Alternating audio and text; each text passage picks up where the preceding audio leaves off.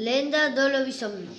Había unha vez no bosque un menino chamado Xoan Ramón que tinha 13 anos. Ele tiña sete irmãos, era o máis pequeno e traveso de todos. Tamén era o que tinha unha condición física, máis moi importante, moito débil e agresivo.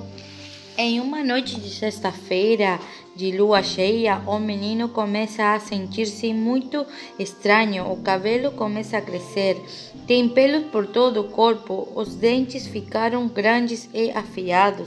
Ficaram eles cada vez mais grandes. Logo da sua transformação, ele saía furioso à procura de pessoas e animais para se alimentar. Ao sair o sol, ele volta a casa e se converte em menino.